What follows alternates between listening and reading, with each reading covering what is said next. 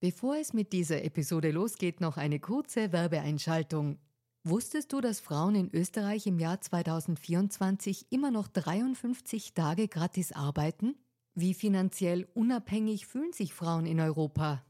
Die Mastercard Finanzstudie 2024 hatte sich zur Aufgabe gemacht, aktuelle Themen wie den Gender Pay Gap und die finanzielle Selbstbestimmung von Frauen näher zu untersuchen.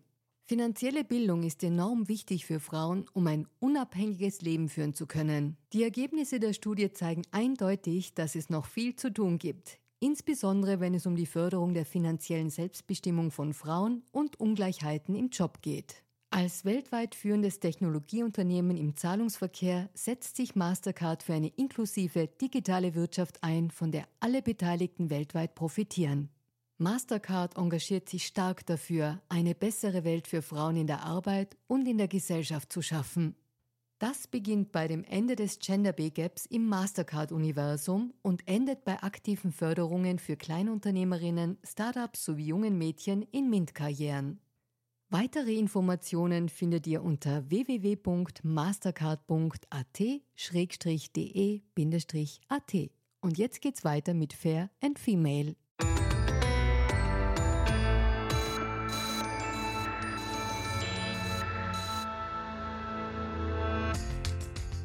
Hallo ihr Lieben, herzlich willkommen zu Fair und Female, dem Gesellschaftspodcast der kleinen Zeitung. Mein Name ist Barbara Haas, ich bin Journalistin und hoste diesen Podcast und heute geht es bei uns um ein großes gesellschaftspolitisches Streitthema, nämlich um die Frage, warum wir das nervige Gendern nicht endlich einmal lassen können, wo die Grenze zwischen Klarheit, Sichtbarkeit und moralischer Bevormundung verläuft und auch, wie wir als Medium vielleicht mit der Sprache arbeiten und mit diesem Reizthema umgehen. Und später möchte ich dann noch in die Unternehmenswelt schauen und die Frage stellen, ob Gender und Diversity nur für junge Menschen, also die Gen Z ist, oder was es mit den Statistiken auf sich hat, nachdem divers aufgestellte Unternehmen weitaus profitabler sein sollen. So, und das war jetzt schon eine kleine Kostprobe auf ein Thema, das gefühlt eine Million Schichten hat. Ich werde versuchen, ein paar von denen jetzt dann abzutragen und freue mich sehr, eine ganz besondere Frau dazu zu Gast haben zu dürfen.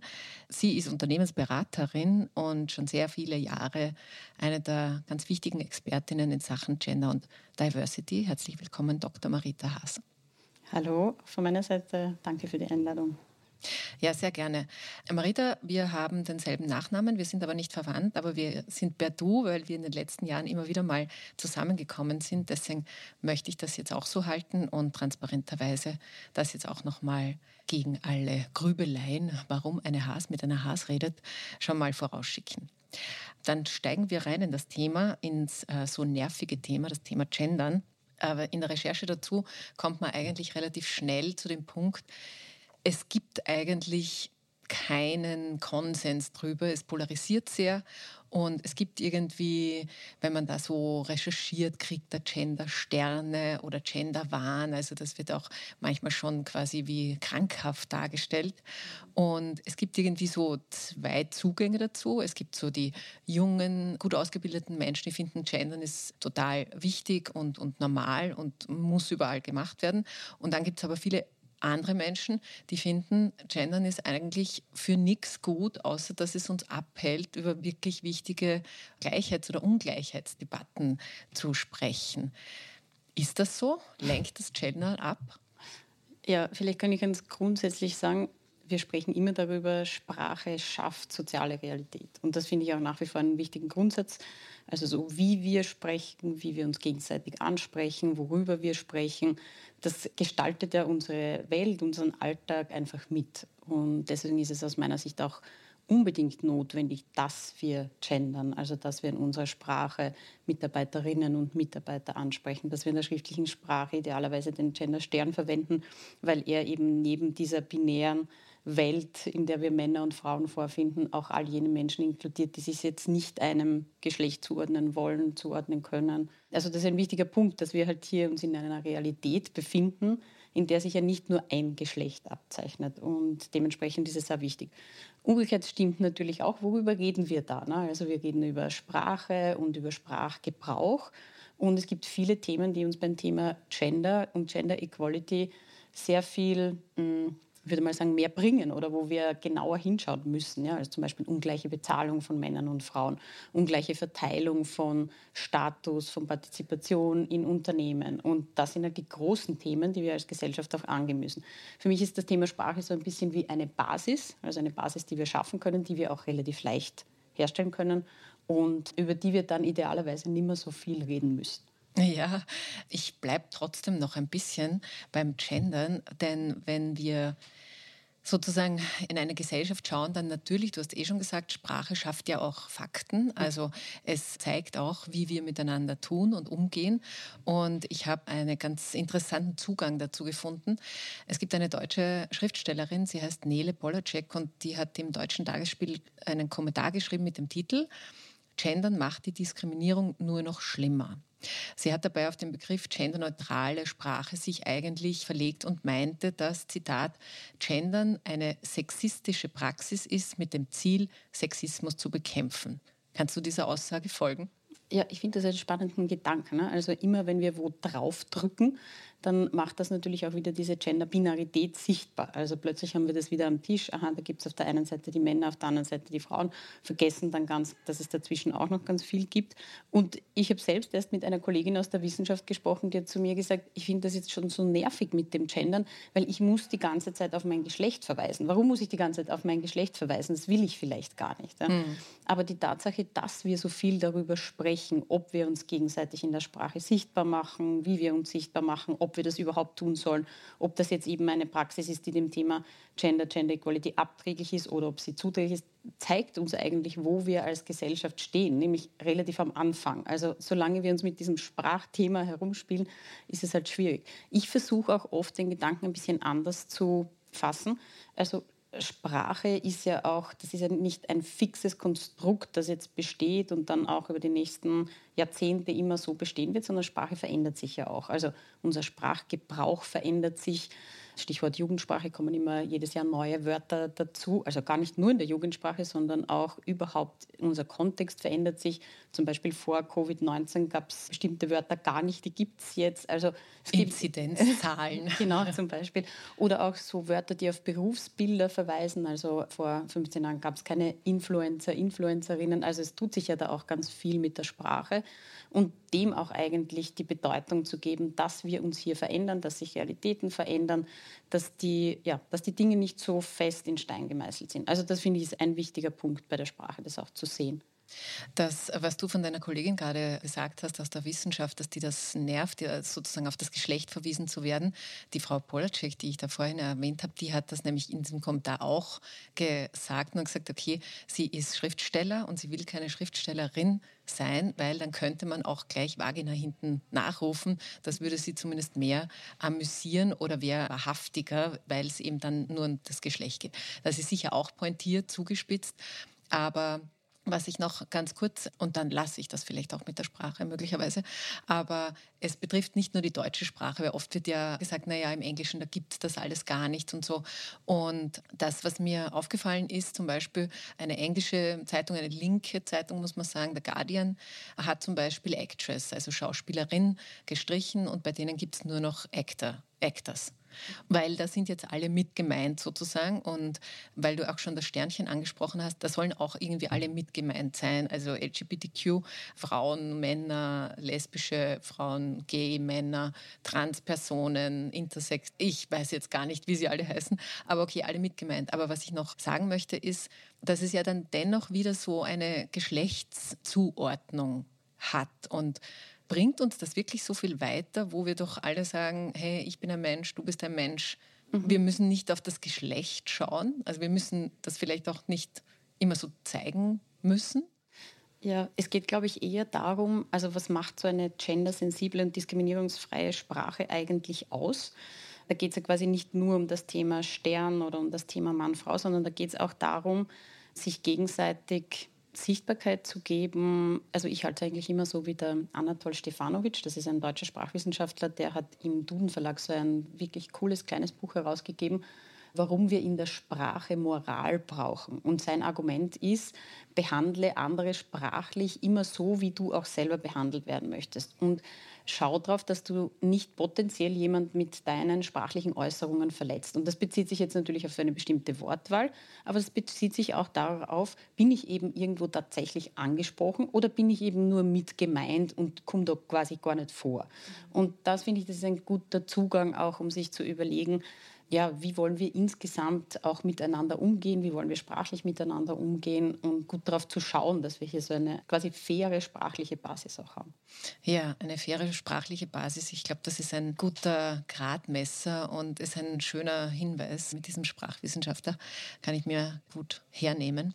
Ich möchte ein bisschen weitergehen in der Gender-Thematik und auf ein Phänomen kommen, das in den letzten Jahren irgendwie gefühlt immer mehr geworden ist und ich rede jetzt nicht von Telegram-Gruppen oder anderen Blasenbildungen, aber ich rede trotzdem von einer Art Blasenbildung, nämlich Räume für Frauen und zwar nur für Frauen. Das war früher, also wie ich begonnen habe, sozusagen mich beruflich zu entwickeln, sagen wir mal so, gab es halt noch so Netzwerke für Frauen. Da ging es wirklich in erster Linie darum, dass man gemeinsam Prosecco trinken kann und solche Dinge. Das hat sich jetzt sehr diversifiziert. Jedes Unternehmen oder viele Unternehmen haben schon so eigene Frauenzirkel und es gibt auch übergreifend viele Frauennetzwerke.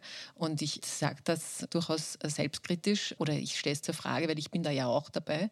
Ich bin in einem beim Frauennetzwerk Medien und ich empfinde das eigentlich als sehr stärkend, dass man da nur Frauen hat und sich ein bisschen offener zeigen kann. Aber ich weiß, dass du da eine ganz andere Meinung hast, die ich manchmal verstehe und manchmal auch nicht. Warum sind Netzwerke so was Problematisches? Das ist quasi mein Lieblingsthema. Also, warum sind Frauennetzwerke problematisch? Also, grundsätzlich dieses Thema mit den Räumen, ne? also dass man sich in einem homogenen Raum wohlfühlt und dass man sich da auch gut austauschen kann, ja, das, das hat ja natürlich etwas. Ja. Also wir alle fühlen uns dann wohl, wenn wir, mit, wenn wir Personen um uns haben, mit denen wir gut können, die aus einem ähnlichen Bereich kommen, die unsere Sorgen verstehen etc. Worum es mir eigentlich geht, ist, dass wir auch ausgehend von dem, wer entscheidet eigentlich, sehen, dass sehr viel stärker Männer in entscheidungstragenden Positionen in Unternehmen tätig sind. Und jetzt ist das Mittel der Wahl, so was können wir jetzt tun, um das zu verändern, ganz sicher nicht ein Frauennetzwerk. Weil das Frauennetzwerk zielt eigentlich darauf ab, dass man eben sich in einer Gruppe von Personen, mit denen man sich gut versteht und mit denen man das gleiche Geschlecht hat, gegenseitig stärkt. Und auf einer individuellen Ebene ist es natürlich sehr stärkend, aber es ändert an den bestehenden Strukturen gar nichts. Also wir haben ja schon jetzt so, wie du vorher gesagt hast, einige Jahrzehnte auch diese Frauennetzwerke, aber an den Zahlen in Unternehmen hat sich dann nichts verändert.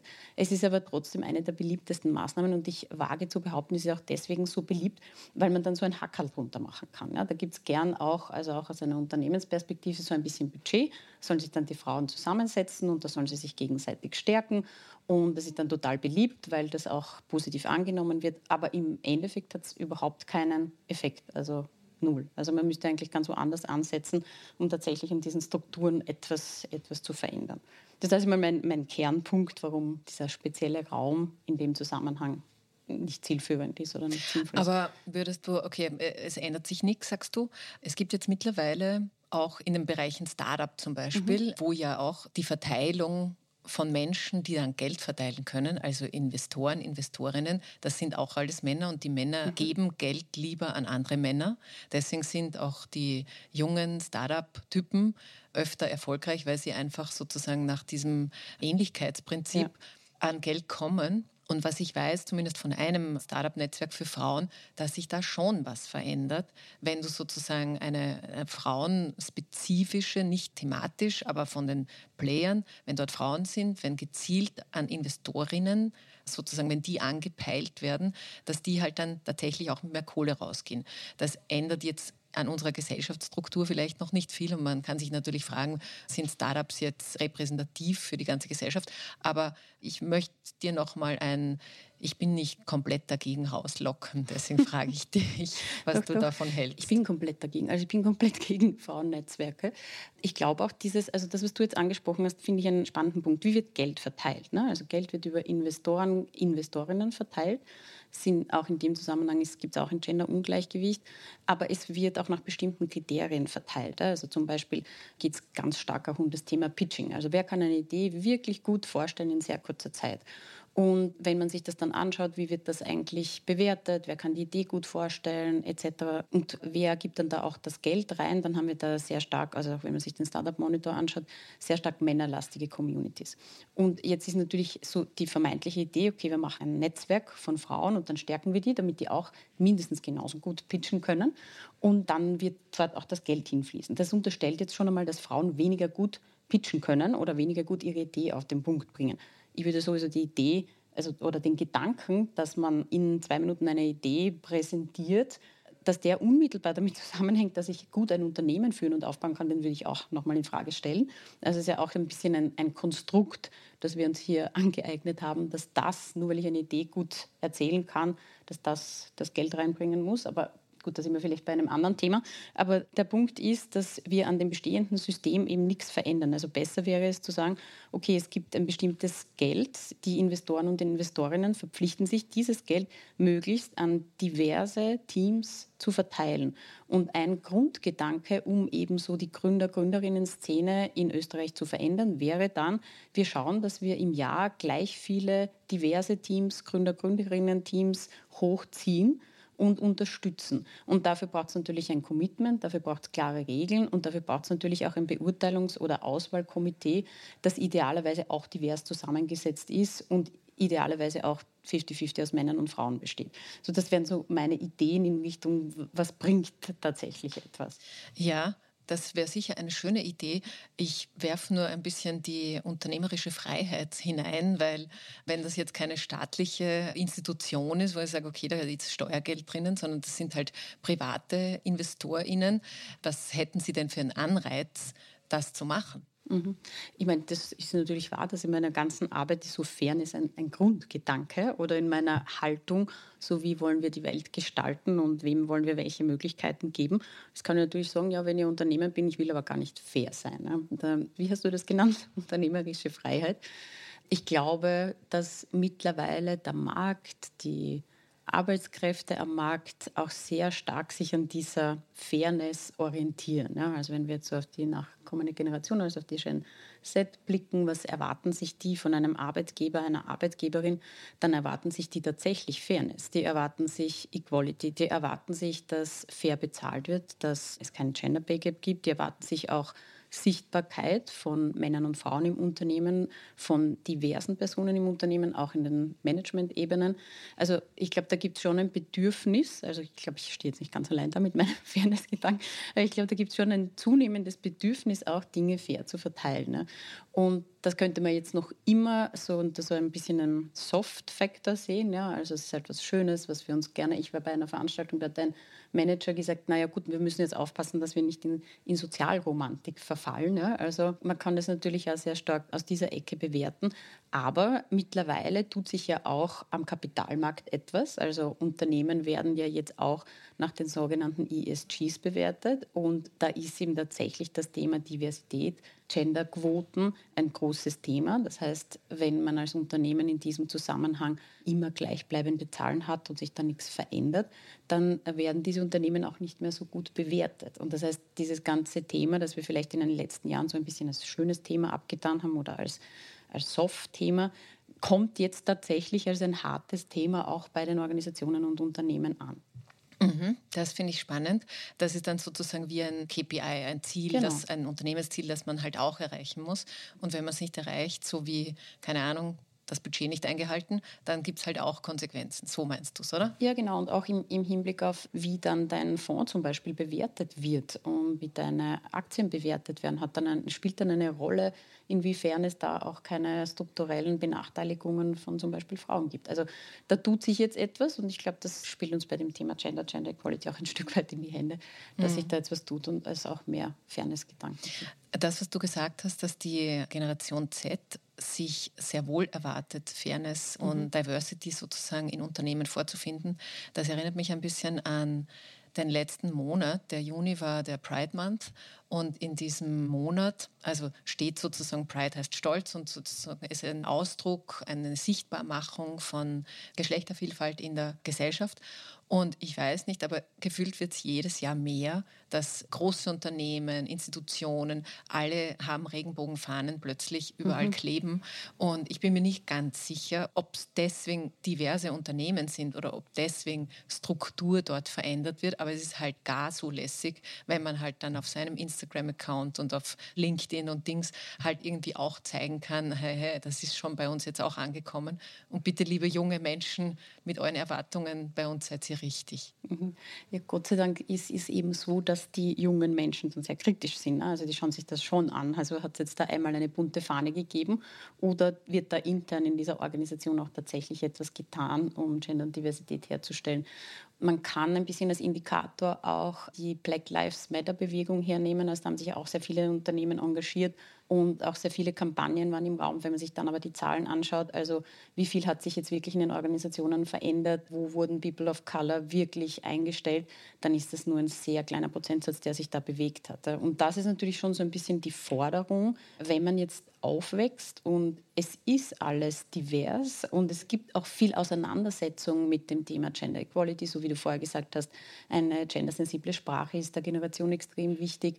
Es wird auch thematisiert, es wird auch in der Ausbildung thematisiert, kommen immer wieder in unterschiedlichen Schulfächern diese Dinge, im Studium wird darüber gesprochen und dann ist es natürlich gerade für diese Organisation überhaupt nicht nachvollziehbar, warum sie jetzt für einen Arbeitgeber, eine Arbeitgeberin tätig werden sollen, wo dann ganz viele von den gleichen in den entscheidungstragenden Positionen sitzen. Mhm. Und deswegen ist es natürlich schon kritisch, es ist sowieso kritisch zu betrachten, diese Kampagnisierung. Ja? Also ich versuche das in meiner Arbeit auch immer zu machen, dass wir weggehen von diesen, wir machen jetzt eine Gender- und Diversitätsinitiative, wo ich übrigens ein Frauennetzwerk auch dazu zählen würde. Also es ist eher eine Initiative, als zu sagen, wir kümmern uns jetzt wirklich intern um unsere Strukturen. Wir schauen uns jetzt mal an, wo gibt es Ungleichgewichte, wie können wir diese Ungleichgewichte verändern und wir machen uns hier auf den Weg und zwar mit ganz konkreten Zielen und schauen uns an, wie müssen wir eigentlich uns neu aufstellen, damit wir ein zukunftsgerichtetes, faires Unternehmen sind. Mhm. Ja, das, was du da jetzt ansprichst, dann hat man es halt auch ein bisschen erledigt und wahrt den Schein. Du denkst, dass die nachfolgende kritische Generation auch wirklich tatsächlich kritisch genug ist, um dieses Pinkwashing zu erkennen. Ich bin mir nämlich nicht immer so sicher, ehrlicherweise, weil viel im Netz äh, stattfindet, auch viel Debatte im Netz stattfindet. Und manchmal ist es so wie bei den Pitches, wäre es halt irgendwie besonders cool oder besonders angepasst an die Sprache und an die jeweils gerade optischen Anforderungen rüberbringt, gewinnt da an Ansehen. Mhm. Ja, ich meine, ich kann sagen, ich bin immer eine Person, bin sehr optimistisch und lege dann immer in die nachkommenden Generationen sehr viel Hoffnung, dass sich noch auch was verändert. Das ist so mein Blick auch auf, wie entsteht Veränderung oder wie können bestehende Strukturen aufgebrochen werden. Und das habe ich jetzt auch. Ich denke mir auch bei so ganz klassischen Themen wie, ich weiß nicht, 30 Stunden Woche oder vier Tage Woche, das sind halt jetzt Dinge, die sind ohnehin schon im Raum gestanden. Und jetzt kommt halt eine Generation auch auf den Arbeitsmarkt, die sagt, wir wollen nicht mehr mehr arbeiten, wir werden auch nicht mehr mehr arbeiten.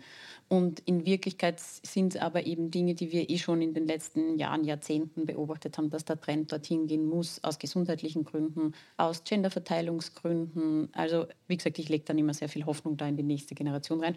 Ob sie es aufbrechen können oder nicht, das werden wir sehen. Was du gesagt hast noch zu dem Thema Social Media etc. Ich habe da bei einer Veranstaltung auch eine junge Journalistin, ich habe da sehr genau zugehört, die selber eben zu dieser Generation gehört. Und die hat darüber gesprochen, dass sie eine Art Bullshit-Detektor eingebaut haben. Also sie merken sehr schnell, ob das, also sie sind ja quasi mit diesem alles auf Social Media posten, aufgewachsen und dass sie sehr schnell merken, ob dieses Innen und Außen auch tatsächlich zusammenstimmt mhm. bei einem Unternehmen, bei einer mhm. Organisation. Und ja, das nehme ich Ihnen tatsächlich ab, dass das geht. Ja, nein, eh, das ist, ist eh klar, das war ein bisschen spitz vielleicht von mir auch. Aber ob das verändert wird oder nicht, möchte ich vielleicht eher auch noch mal drauf schauen. Und ich sage mal ein paar Zahlen, weil eben gefühlt wollen alle kooperativ und inklusiv und weiblich und was weiß ich was alles sein, vor allem auch im Führungsstil und eben in den Unternehmen. So, und die Zahlen sehen so aus. Es gibt da immer eine sehr gute Rechnung. Da werden die 200 umsatzstärksten Unternehmen Österreichs mhm. angeschaut, jedes Jahr aufs Neue. Die Zahlen ändern sich nur marginal. Und aktuell gibt es 609 Geschäftsführungsposten und da davon sind 555 Männer. Also es sind 91,1 Prozent Männer, das ist der Stand vom Jänner 2022. Ein ganz bisschen Ärger noch ist es bei den börsennotierten Gesellschaften, da waren nur 18 von 220 weiblich besetzt. Und jetzt nochmal die Frage, warum glaubst du, klafft da die Behauptung von der Realität so konsequent eigentlich immer jedes Jahr gleich weit auseinander? Mhm. Ja, also einerseits, weil wir an den falschen Hebeln ansetzen, also weil wir eben nach wie vor glauben, dass so ein Stück weit es um was Individualisiertes geht. Also Frauen wollen nicht in diese Positionen, Frauen können nicht aufgrund von Kinderbetreuungsaktivitäten. Und auf diesem Gedanken oder auf diesem Mythos aufbauend werden dann auch verschiedene Initiativen zur Frauenstärkung initiiert mhm. in Unternehmen. Das kann jetzt sein ein ja, erlebe ich auch heute noch recht viel. Ein Verhandlungsseminar für Frauen oder das kann sein ein Mentoring-Programm für Frauen.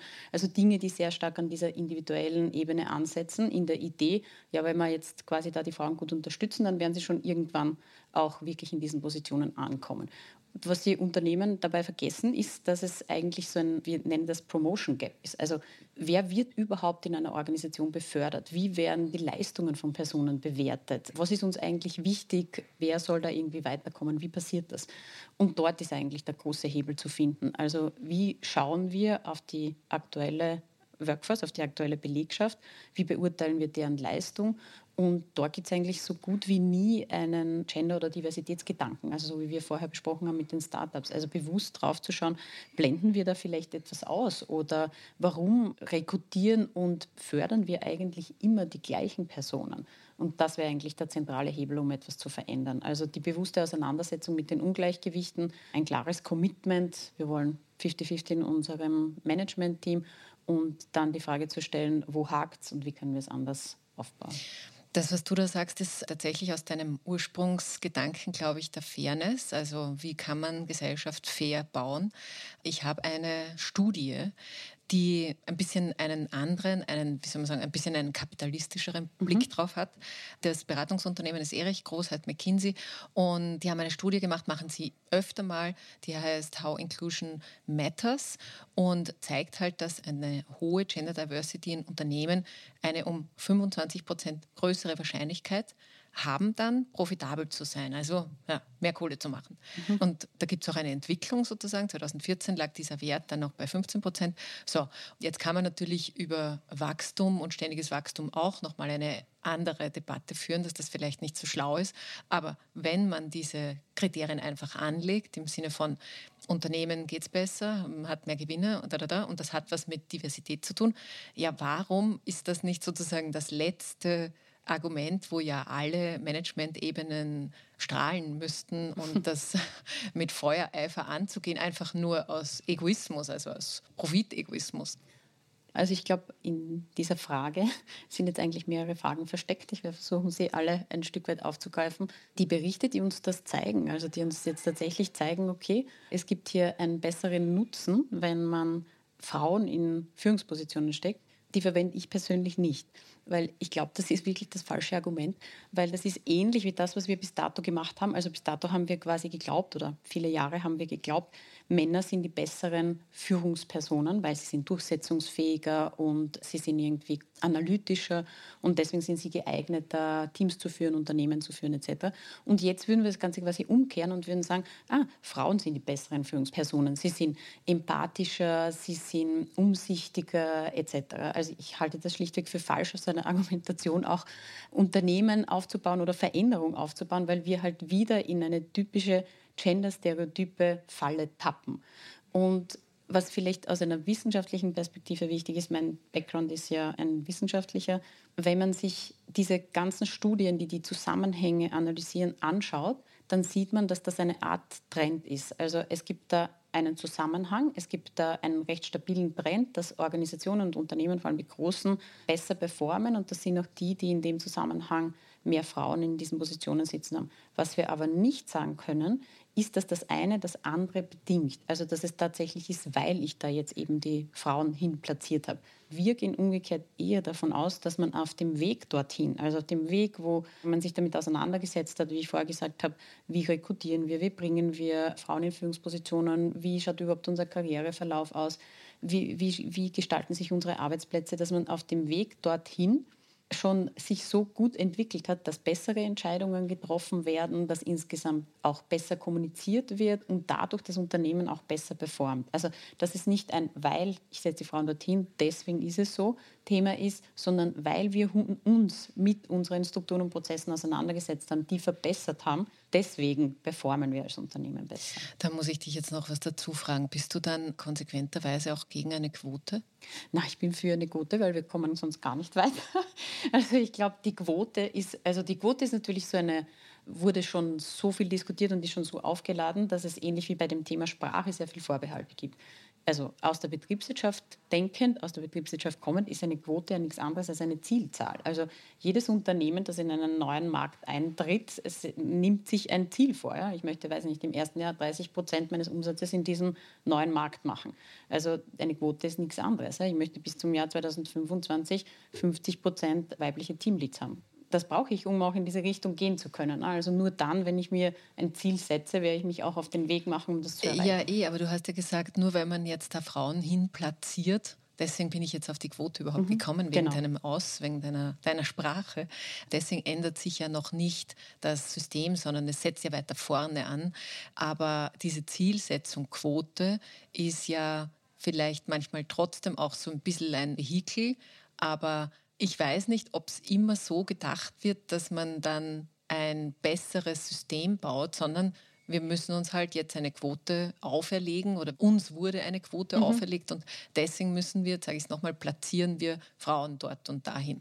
Ja, also wenn man die Quote ernst nimmt, natürlich vorausgesetzt, also dann kann ich mein Argument hier zu Ende führen. Also wenn ich die Quote ernst nehme als eine Zielzahl, die ich erreichen möchte und mir dann, so wie bei anderen Zielsetzungen auch überlege, okay, was brauche ich, um dieses Ziel zu erreichen, dann beginne ich natürlich automatisch, mich mit den Unternehmensstrukturen auseinanderzusetzen und dann mache ich mich auch auf den Weg. Also mhm. das ist quasi, das reine Platzieren hilft uns, hilft uns nicht weiter. Ja. Ja. Ist das konsistent? Also, das muss ich jetzt nochmal nachfragen. Ist das nachvollziehbar? Also, mein Argument ist, wir brauchen die Quote als eine Zielzahl, als eine Ausrichtung, als das, wo wir hingehen wollen. Aber es reicht uns nicht, quasi zu sagen, so, ich meine, die Quote wird ja oft verstanden als, wir gehen jetzt auf die Straße runter und dann holen wir halt ein paar Frauen und die setzen wir dann in diese Positionen. Ja, das ist es ja nicht, sondern es geht ja darum, wie kann ich in bestehenden Unternehmen, in einer bestehenden Organisation dafür sorgen, dass unabhängig vom Geschlecht alle die gleiche Chance haben, in diese Position zu kommen. Und gibt es irgendwas, was uns aktuell davon abhält? Und da gibt es oft ganz viel, hat oft mit Arbeitszeit zu tun, mit der Art und Weise, wie wir Leistungen beurteilen, mit der Frage, wer wen auch in welche Positionen bringt. Also das sind ganz viele Dinge, an denen man dann letztendlich ansetzen kann. Ja, also ich verstehe es schon, es ist schon konsistent. Darüber was wir jetzt alles besprechen, ist natürlich ein bisschen aus der Problemsicht gesehen, weil eben die Fairness ist ja unser großes mhm. Ziel, mhm. zumindest deines und meines, aufgrund des Podcasts ja auch. Also es ist mir schon ein Anliegen. Aber gibt es denn, jetzt auch wieder aus der Wissenschaft und auch aus der Praxis gesprochen, gibt es denn auch Systeme, politische Gesellschaften sozusagen, wo man sagt, okay, da kann man sich was abschauen? Ja, ich versuche schon immer auch das Thema Finnland oder Schweden ein Stück weit ins Spiel zu bringen, weil eben so Regierungen, die sich tatsächlich als feministische Regierungen selber auch bezeichnen, die nehmen eben einen Blickwinkel ein, wo sie bei jeder Entscheidung die Frage stellen, haben wir jetzt irgendeine bestimmte Gruppe dadurch privilegiert und eine andere diskriminiert? Und falls wir das gemacht haben, wie können wir das verändern? Und das finde ich einen sehr guten Zugang. Also ganz basic gesprochen, wenn wir Mitarbeiter und Mitarbeiterinnen für ein Unternehmen auswählen, dass man sich damit auseinandersetzt, wie haben wir das jetzt eigentlich genau gemacht, wo haben wir hingeschaut, wo haben wir nicht hingeschaut, wer war an der Entscheidung beteiligt, was haben wir gut bewertet, was haben wir weniger gut bewertet? Und haben wir durch die Art und Weise, wie wir das jetzt hier aufgebaut haben, für bestimmte Personen einen Nachteil kreiert und für bestimmte Personen einen Vorteil kreiert. Das wären so Systeme, an denen man sich so zum Thema Fairness anlehnen kann.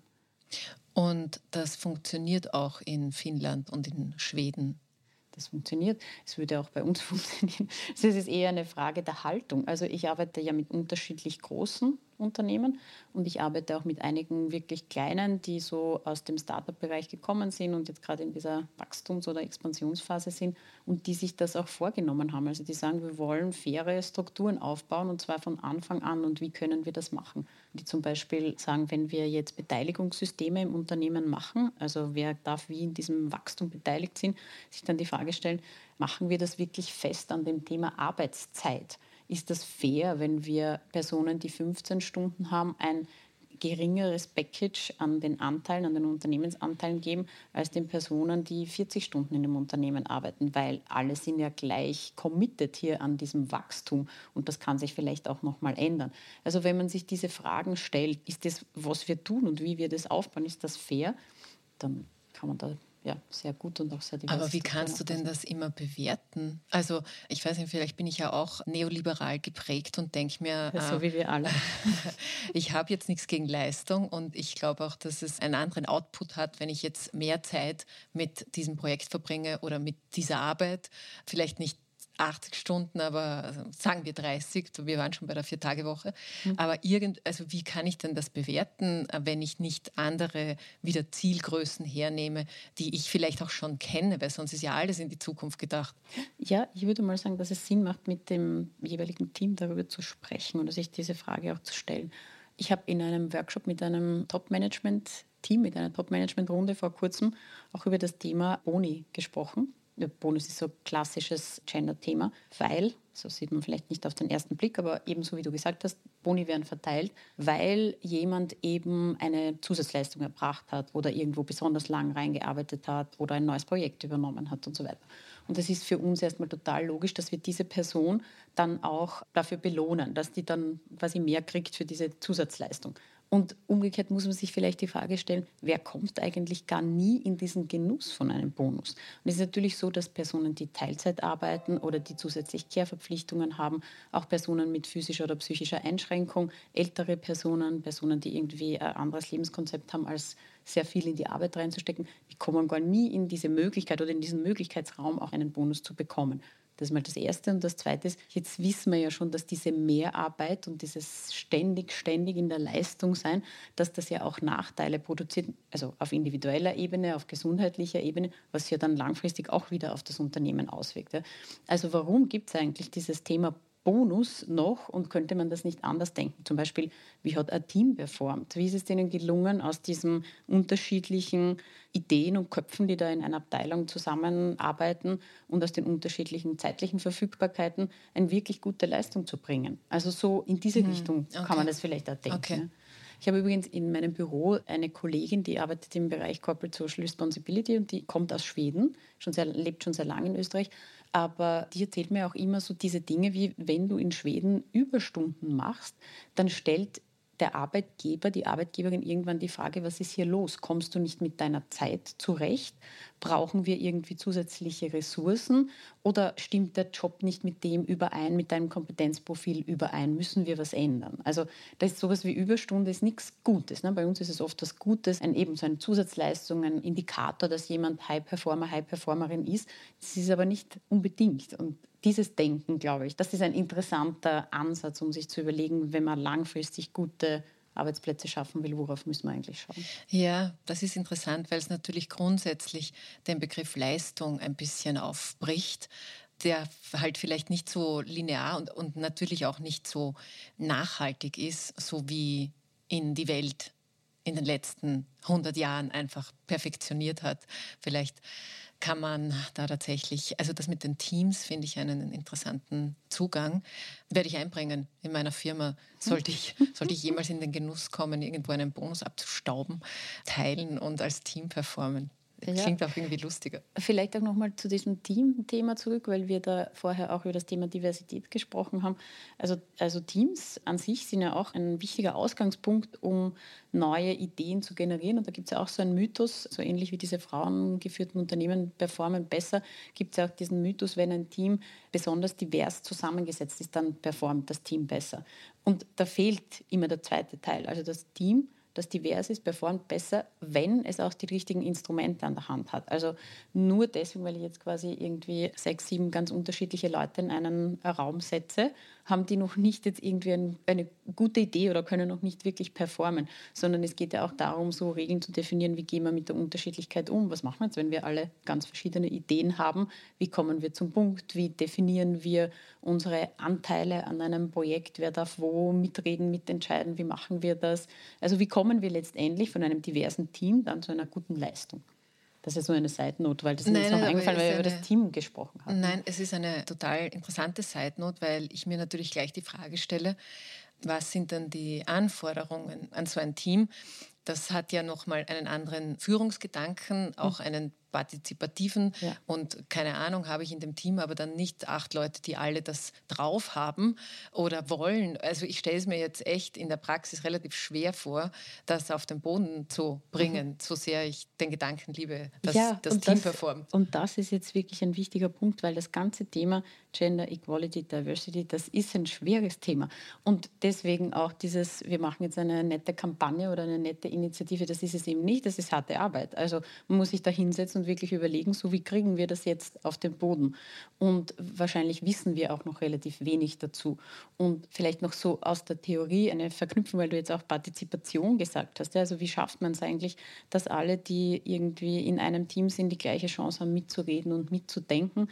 Es fängt jetzt bei so ganz einfachen Tools an, wie wenn ich in einem Meeting bin, dass ich unterschiedliche Sachen mache. Also dass ich nicht jetzt einfach ein Meeting laufen lasse und die, die etwas dazu sagen wollen, zu einem Thema sagen halt etwas dazu, sondern dass ich, dass ich den unterschiedlichen Kommunikationstypen auch die Möglichkeit gebe, sich einzubringen. Ne? Also macht man halt mal etwas, wo man sich zuerst überlegt und dann redet, oder man macht mal ein gemeinsames weiß nicht, Board, wo jeder, jede die eigenen Ideen draufbringt oder man macht drei Umstatements, sodass alle die Chance haben, zu dem Thema was zu sagen. Also damit meine ich einfache Sachen. Aber wie schafft man es dann auch tatsächlich jetzt irgendwie in so ein, in etwas Gemeinsames zu kommen auf einer größeren Ebene und eigentlich alles, was in Richtung Partizipation geht und gemeinsames Weiterdenken, ist eben hier förderlich.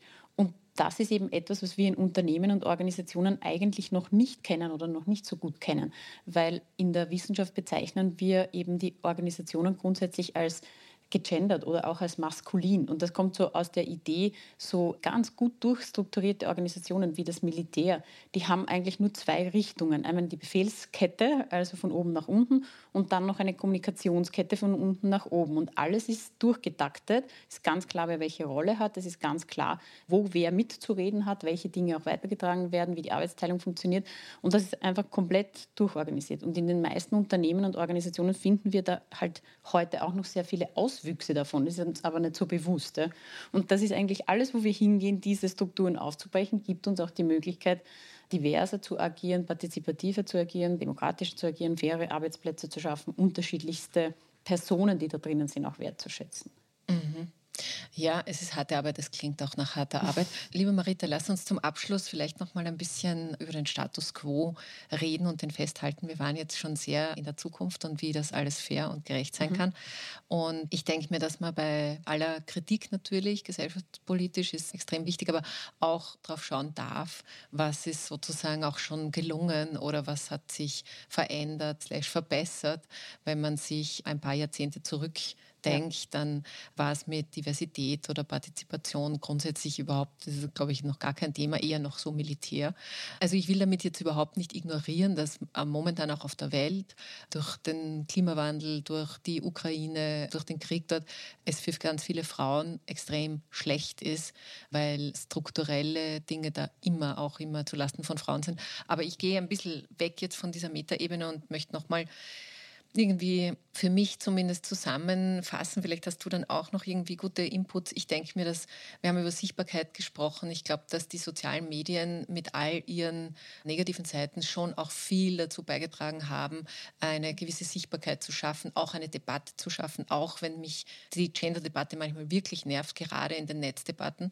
Aber grundsätzlich für marginalisierte Gruppen gab es da ein Tool und es geht ja nicht mehr weg. Mhm. Also das ist einfach, finde ich, was, was Gutes und jetzt rein rechtlich könnte sowieso alles gut sein, aber was halt trotzdem passiert ist, wahrscheinlich durch die Struktur, dass Frauen halt einfach eine ganz, ganz hohe Wahrscheinlichkeit haben, dass sie arm sind, wenn sie alt sind. Und das hat wiederum mit diesen Strukturen zu tun. Und diesen Gender Pay Gap, den will ich mir jetzt gar nicht anschauen, weil da gibt es immer so unterschiedliche Prozente, wer wie was rechnet. Aber was ich noch sagen will, sind noch zwei Zahlen. Und die sind sozusagen statistisch erwiesen. Die durchschnittliche Alterspension in Österreich liegt bei 1410 Euro. Aber bei Frauen ist sie um 40 Prozent niedriger, nämlich bei 842 Euro. Mhm. Und das alles denke ich, sollte uns schon auch aufrütteln und vielleicht diesen von dir eingebrachten Gedanken des fairen Gesellschaftsbaus ja unterstützen. Aber manchmal glaube ich, reicht auch nicht die Kraft aus, das alles gleichzeitig irgendwie angehen zu müssen. Wir haben dann wieder Wahlen und dann haben wir Gelegenheiten, das irgendwie zu machen. Aber das wäre jetzt so ein bisschen meine Zusammenfassung und ich habe viel mitgenommen von dir. Aber was ist denn dein Status quo-Bericht? Mhm. Wie geht es uns denn? Ja, also jetzt, wir haben sehr viel jetzt tatsächlich gesprochen über den Bereich, in dem ich auch tätig bin, also wirklich in diesem Zusammenhang mit Unternehmen, Organisationen. Finde ich auch zentral, weil wir bei dem Thema Gender, Gender Equality ganz oft über individuelle Sachen sprechen oder über gesellschaftliche. Also wir vergessen, dass es dazwischen eben Unternehmen gibt, die auch eine große Rolle spielen. Also die Art und Weise, wie man zum Beispiel Arbeitszeit in Unternehmen gestaltet, wirkt sich ja unmittelbar auf Care-Verteilungen innerhalb der Familie aus und kann dadurch zu Equality beitragen etc. Und ich stimme dem zu, was du gesagt hast, dass so das Thema Social Media gibt uns viel Sichtbarkeit, also gibt dem Thema Equality viel Sichtbarkeit und so die No-Gos sind einfach nicht mehr so möglich oder gehen nicht mehr so leicht durch. Also wenn wir jetzt an die MeToo-Debatten denken oder an überhaupt sexistische, rassistische Aspekte, die gehen nicht mehr so durch. Die werden sofort aufgegriffen, die werden auch diskutiert, da werden auch Unternehmen, da werden auch berühmte Personen durchaus kritisiert, auch angeklagt und das funktioniert einfach nicht mehr so. Also da dreht sich die Welt ein Stück weit auch weiter und da sehe ich schon einen großen Effekt im Hinblick auch auf den Fairness-Gedanken. Ich blicke immer positiv in die Zukunft. also so wie ich am Anfang schon gesagt habe, nachkommende Generationen geben uns in dem Zusammenhang auch einen Schub. Es gibt noch viel zu tun, aber wir sind am Weg.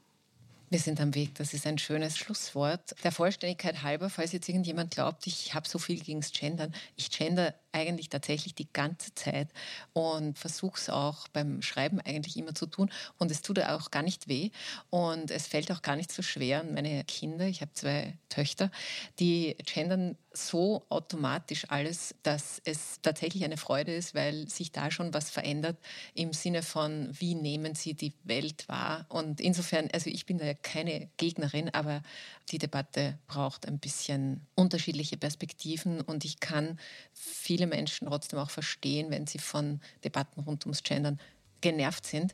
Und deswegen sind wir in das Thema eingestiegen, um dann am Ende auf das große gesellschaftliche Gerechtigkeitssystem zu kommen. So, ich bedanke mich sehr herzlich bei dir, Marita, für Vielen deine Dank für die Einladung. Expertise, war super. Und ich bedanke mich bei euch für eure Zeit und vielleicht hat es das eine oder andere auch bei euch angeregt. Wenn ihr Rückmeldungen habt zu diesem Gespräch oder überhaupt auch zu dem Podcast, bitte gerne an barbara.has.kleinezeitung.at. Und wenn ihr den Podcast mögt, dann seid doch so lieb und teilt ihn und lasst eine gute Bewertung da oder macht was damit, tragt ihn in die Welt hinaus. Und jetzt zum Abschluss habe ich noch einen anderen Podcast, den ich euch gerne ans Herz legen möchte. Meine Kollegin aus dem Gesundheitsressort, Martina Marx, hat sich im Ist das Gesund Podcast nämlich an das Tabuthema stillende Mütter herangewagt, äh, mit spannenden Ergebnissen. Und das alles findet ihr auf der Plattform eurer Wahl, aber natürlich auch bei uns auf der Website auf kleinezeitung.at.